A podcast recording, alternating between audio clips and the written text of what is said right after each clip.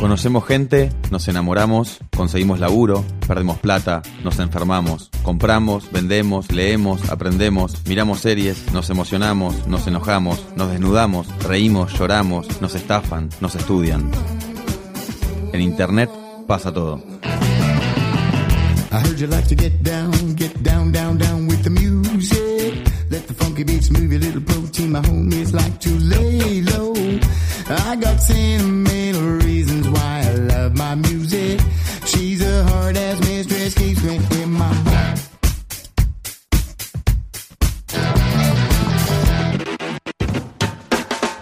Bienvenidos a un nuevo episodio de Todo es Fake, el podcast de revista Anfibia en el que hablamos de las cosas que pasan en Internet. Mi nombre es Tomás Pérez Bisón y en este capítulo vamos a hablar de nuestras vidas en pantallas. Hola, ¿qué tal? Soy Pablo Boskowski, soy argentino, enseño en Northwestern University y el objetivo fundamental de las cosas que hago en el momento es encontrar el helado de granizado de leche más rico que haya en Buenos Aires. Pablo, bueno, estamos en una, en una vida en pantallas, ¿no? Del, celular al, Smart TV, del Smart TV a la tablet, de la tablet al reloj, el que tiene un- unos anteojos, el que tiene en su casa realidad virtual, no sé, lo que fuera, estamos todo el tiempo mirando pantallas. ¿Cómo, cómo está cambiando un poco esto, la, la forma de, de- de conectarnos entre nosotros? La forma de conectarnos está cambiando mucho. No solo vivimos con muchas pantallas, hay muchas más pantallas que personas en el planeta. Muchísimas más pantallas que personas en el planeta. O sea que si este fuera un planeta de pantallas, nosotros seríamos esclavos. En los últimos 20 años se vendieron más de 20 mil millones de teléfonos celulares. En el 2016 se vendieron en el planeta 1.600 millones de celulares inteligentes y unos 600 millones de celulares no inteligentes. Ese mismo año se vendieron alrededor de, creo, 200 o 300 mil pantallas de televisor. Ahora te digo exactamente. Este, sí, 260 millones de computadoras personales y 230 millones de televisores. Y eso si le sumamos todas las otras pantallas que hay, estamos rodeados de pantallas y nos relacionamos con los otros cada vez más a través de las pantallas. Y esa es la clave. Es cada vez la norma que la relación es a través de la pantalla y la excepción es la relación sin la pantalla que viceversa. Y con respecto a eso te quería como hacer dos consultas que se abren de ahí. Uno, una anécdota o, algo de- para ver lo- también lo generacional que está sucediendo con esto y que me pasó ya dos, tres veces en estas últimas semanas, que es que voy a, casas de, de amigos este, que tienen hermanos de 20 y de 10 años. Y la, el chico de 20 años, que yo tengo 30, me dice, eh, me di, los dos me dijeron, estoy más cerca tuyo a nivel este, pantallas que de mi hermano que tiene 10 años menos. Y en una de esas escenas uno de los chicos de 10 años que durante las 4 horas estuvo jugando al Fortnite con auriculares, conectado con otras personas y hablando y como si nada sucediera alrededor y me parece como un, fiel reflejo de esto. Eh, ¿Y cómo ves este, este cambio generacional, eh, digamos, en los aún más jóvenes? O sea, ya no es millennials, sino centennials o la que fuera. El cambio generacional es fortísimo. Se ve no solamente en las pantallas, sino en los teclados. ¿Sí? Cuesta a los chicos muy chicos, están muy acostumbrados a escribir en el teclado que pasen, está en la pantallita chiquitita. Entonces, cuando tienen que, ah, digamos, trabajar en un teclado que viene de la máquina de escribir, para los que usábamos máquina de escribir y que se traduce en el teclado de la computadora, les cuesta cada vez más. Eh, lo que sucede además es que no solo, y, y se refleja en la anécdota de Fortnite, y estoy cuatro horas en mi mundo, ¿no? Es que no solo nos conectamos con los otros a través de las pantallas, sino que estamos conectados en muchas interacciones sociales, todas al mismo tiempo. ¿Sí? En muchos lugares y momentos distintos. Y es por eso que, en realidad, cuando uno está cara a cara con el otro sin una pantalla, a los más jóvenes por lo menos les cuesta mucho. Yo eh, no sé si la viste hace varios años, la película Intensamente. Ahí la- esa película es básicamente un rescate de eh, la tristeza como una emoción válida y, y positiva en la vida. ¿sí? Yo creo que hoy en día más que la tristeza es la, lo que en inglés se llama solitude, que no es soledad, eso sería loneliness, pero es la capacidad de estar solo y la capacidad de no estar bombardeado o presente en muchísimas interacciones al mismo tiempo, que a veces significa no estar en ningún lado. Exacto, justamente había notado esa palabra que es la resignificación o, o el nuevo, un nuevo concepto de soledad. ¿Qué es hoy la soledad? Yo creo que la soledad es estar demasiado acompañado. ¿Con pantallas o con qué? Con pantallas y con todo. Ese es el bombardeo, es la estimulación constante, es el no poder desprenderse del teléfono. Nosotros miramos el teléfono, un adulto, en promedio, 80 veces por día, desde que se levanta hasta que se va a dormir. ¿Sí? Este, y a veces por unos segundos y a veces permanentemente conectado. Eh, en la computadora lo que los estudios marcan es que eh, rotamos pantallas cada 12 segundos. En el celular se está estudiando ahora, posiblemente debe ser entre 5 y 7 segundos. Está ta, ta, ta, ta, ta, ta, ta, ta. Todo ese bombardeo te hace estar acompañado porque en realidad gran parte de eso no es información sino interacción. No es que estamos en las pantallas mucho consumiendo información. Estamos más que nada interactuando con los otros. ¿sí? Eh, pero yo me pregunto muchas veces eh, si, al- si en cierto sentido eso nos lleva a una cierta alienación. Es muy estimulante, te permite estar en muchos lugares al mismo tiempo, te permite estar conectado con gente que si no, no estarías conectado, pero al mismo tiempo quizás la calidad del vínculo, ¿sí? Eh, no es la, la que podría ser si fuera solamente uno con dos o tres o uno consigo mismo.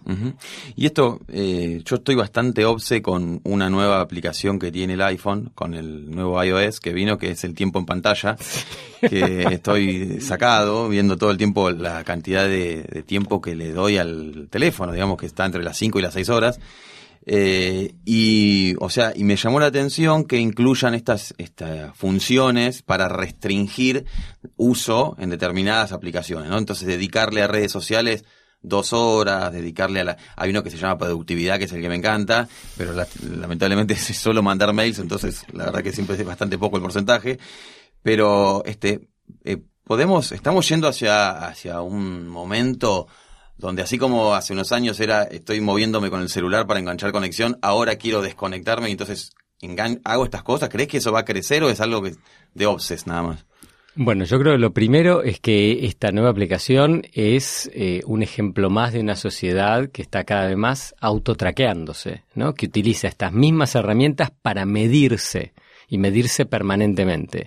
Y eso es bastante obse, es medir las calorías que uno consume, este, eh, Las me- pulsaciones con el reloj. las pulsaciones con el reloj, las calorías con los alimentos, están las apps que te traquean para cada alimento cuánto podés comer, si estás entrenando para X o querés bajar de peso o lo que sea.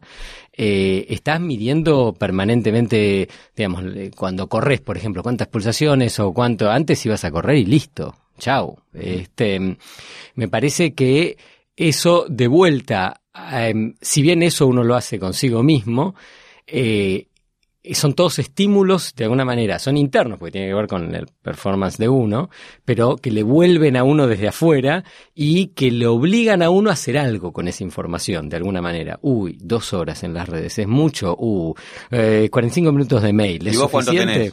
En las redes, yo no, no lo miro eso. Claro. Yo no lo miro. Yo, es más, no había visto que venía hasta que mi hija mayor me dice, uy, estoy muy contenta esta semana porque bajé tanto porcentaje de tiempo de pantalla. Y yo le dije, ¿de qué me estás hablando? Y me lo mostró. Claro. Sí, yo me di cuenta cuando me dijo, tenés un reporte.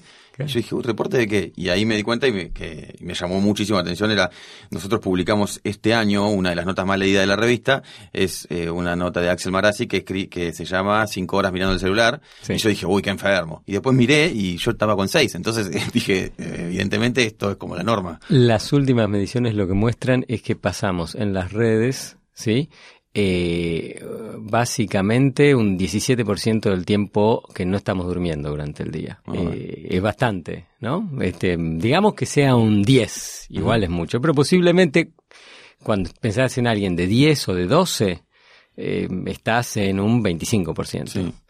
No, y también lo que pensaba es que, o sea, hoy el home office es phone office, porque, o sea, en realidad vos estás usando el teléfono, pero lo estás usando eh, para trabajar, digamos, entonces, la verdad que es inevitable a veces. ¿no? El teléfono es un lugar. El teléfono no es solo un objeto. Es un lugar. Es un lugar que nos conecta a muchos otros lugares. ¿Sí? Entonces, eh, sí, el concepto de casa es un concepto distinto. Y, te- digamos, te permite hacer un montón de cosas que son muy positivas. Al mismo tiempo, eh, yo creo que digamos, yo soy, no soy apocalíptico este, con respecto de estas tecnologías. Yo creo que abren un montón de posibilidades y tienen un montón de potencialidades muy creativas y únicas. Pero al mismo tiempo me parece que a veces cuesta mucho escucharse a uno mismo, pensarse a uno mismo y desconectarse.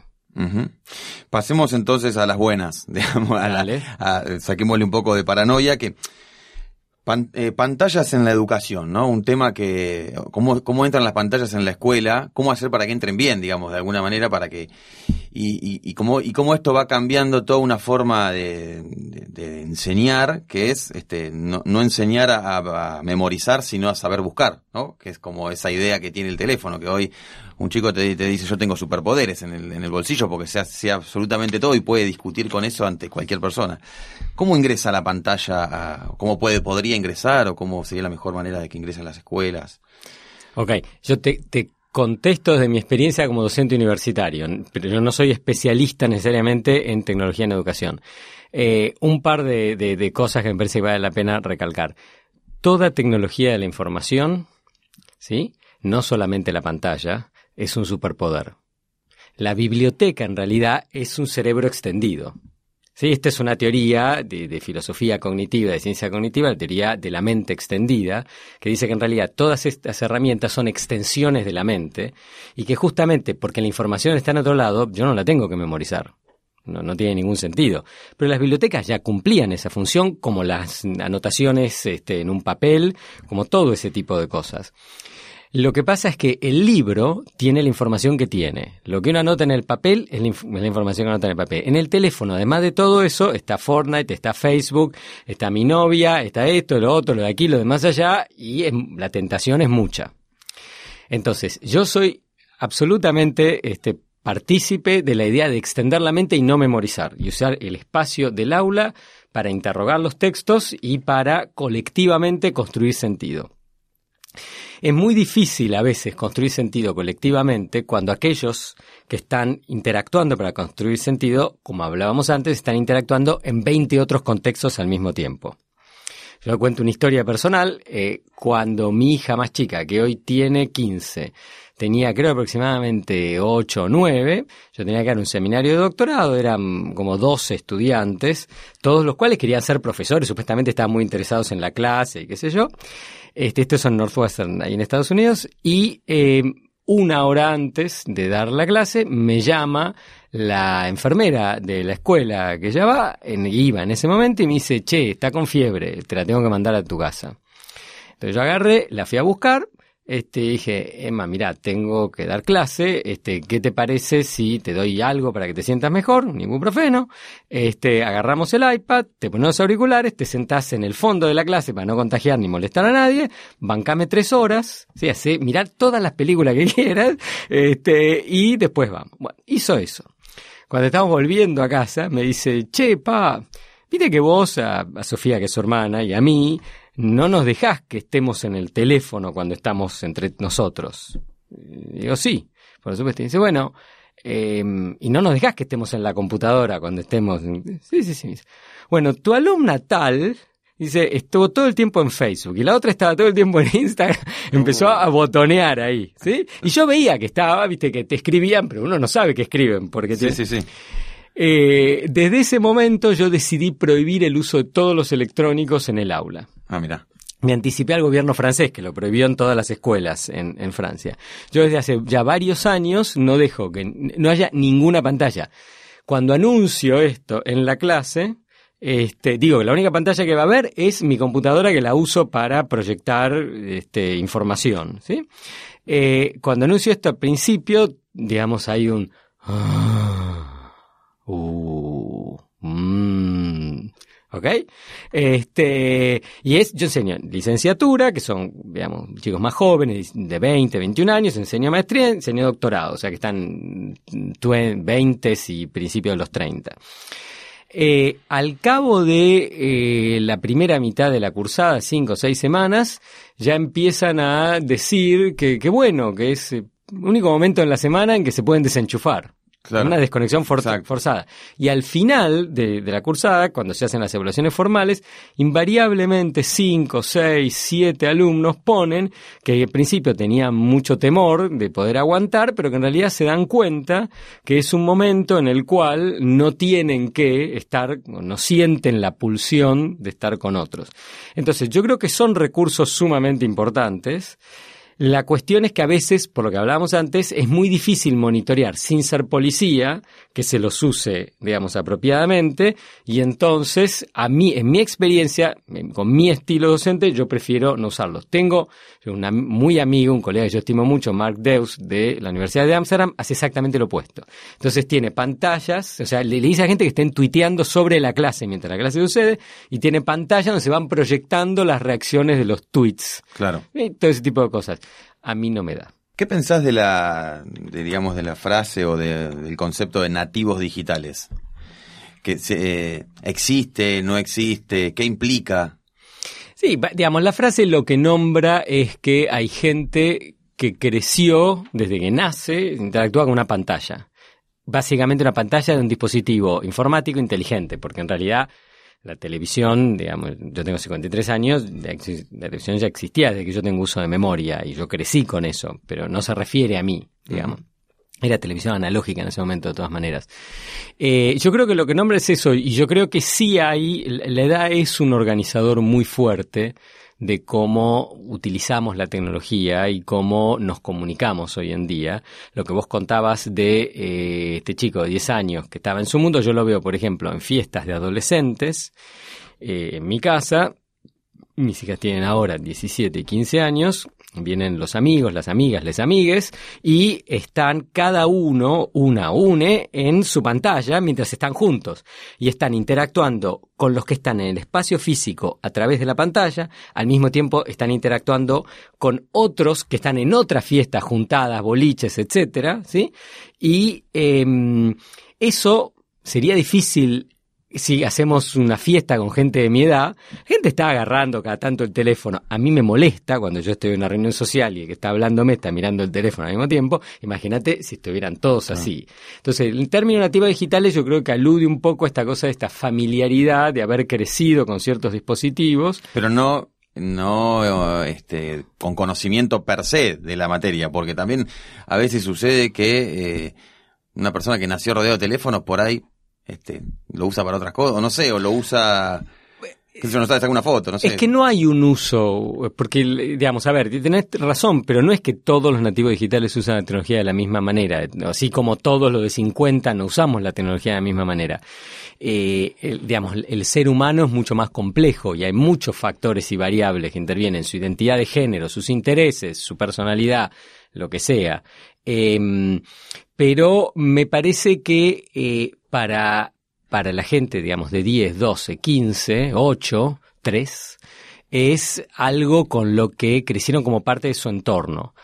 Para um, gente de 30 es algo a los que están bastante acostumbrados, pero no es lo mismo que los de 3, y los que tienen 60 es algo que están adquiriendo, que ya han adquirido, pero que de alguna manera todavía se acuerdan de cómo era cuando no lo tenían. Uh -huh.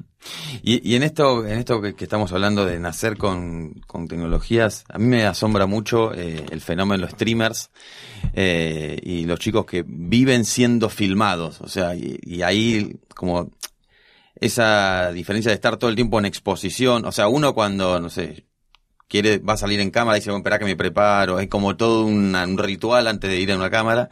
Y en cambio acá es al revés, porque, o sea, la cámara está todo el tiempo. Los, los streamers duran cuatro horas. Eh, y eso, ¿cómo, o sea, el, el, grabarse, cómo, o sea, cómo lo, cómo lo ves, cómo funciona, este, qué, qué significa hoy grabarse? Bueno, grabarse es algo mucho menos excepcional de lo que era antes, número uno. Número dos, eso no significa que no haya cierta producción de la autenticidad. La autenticidad siempre es producida. Uh -huh. Y se produce de manera distinta de acuerdo a quién está viéndonos o a quienes están viéndonos.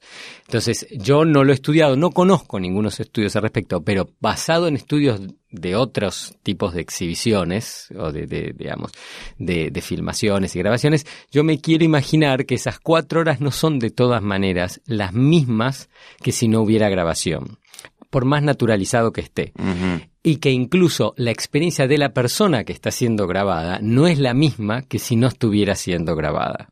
¿Se entiende? Claro. Este, pero lo que sí es cierto, y esto viene, los, los streamers es un fenómeno extremo, yo creo, de que hoy en día, para una parte cada vez más importante de la población, lo que sucede en la pantalla es más importante que lo que sucede fuera de la pantalla.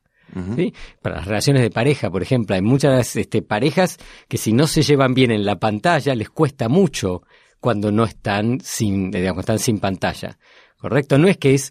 El teléfono es distinto, o sea, eh, digamos, cuando el teléfono de línea fija, para los que se acuerdan de lo que era eso, cuando uno tenía una pareja en la adolescencia, por ejemplo, te pasabas horas hablando por teléfono, era como accesorio a la relación principal que era el cara a cara.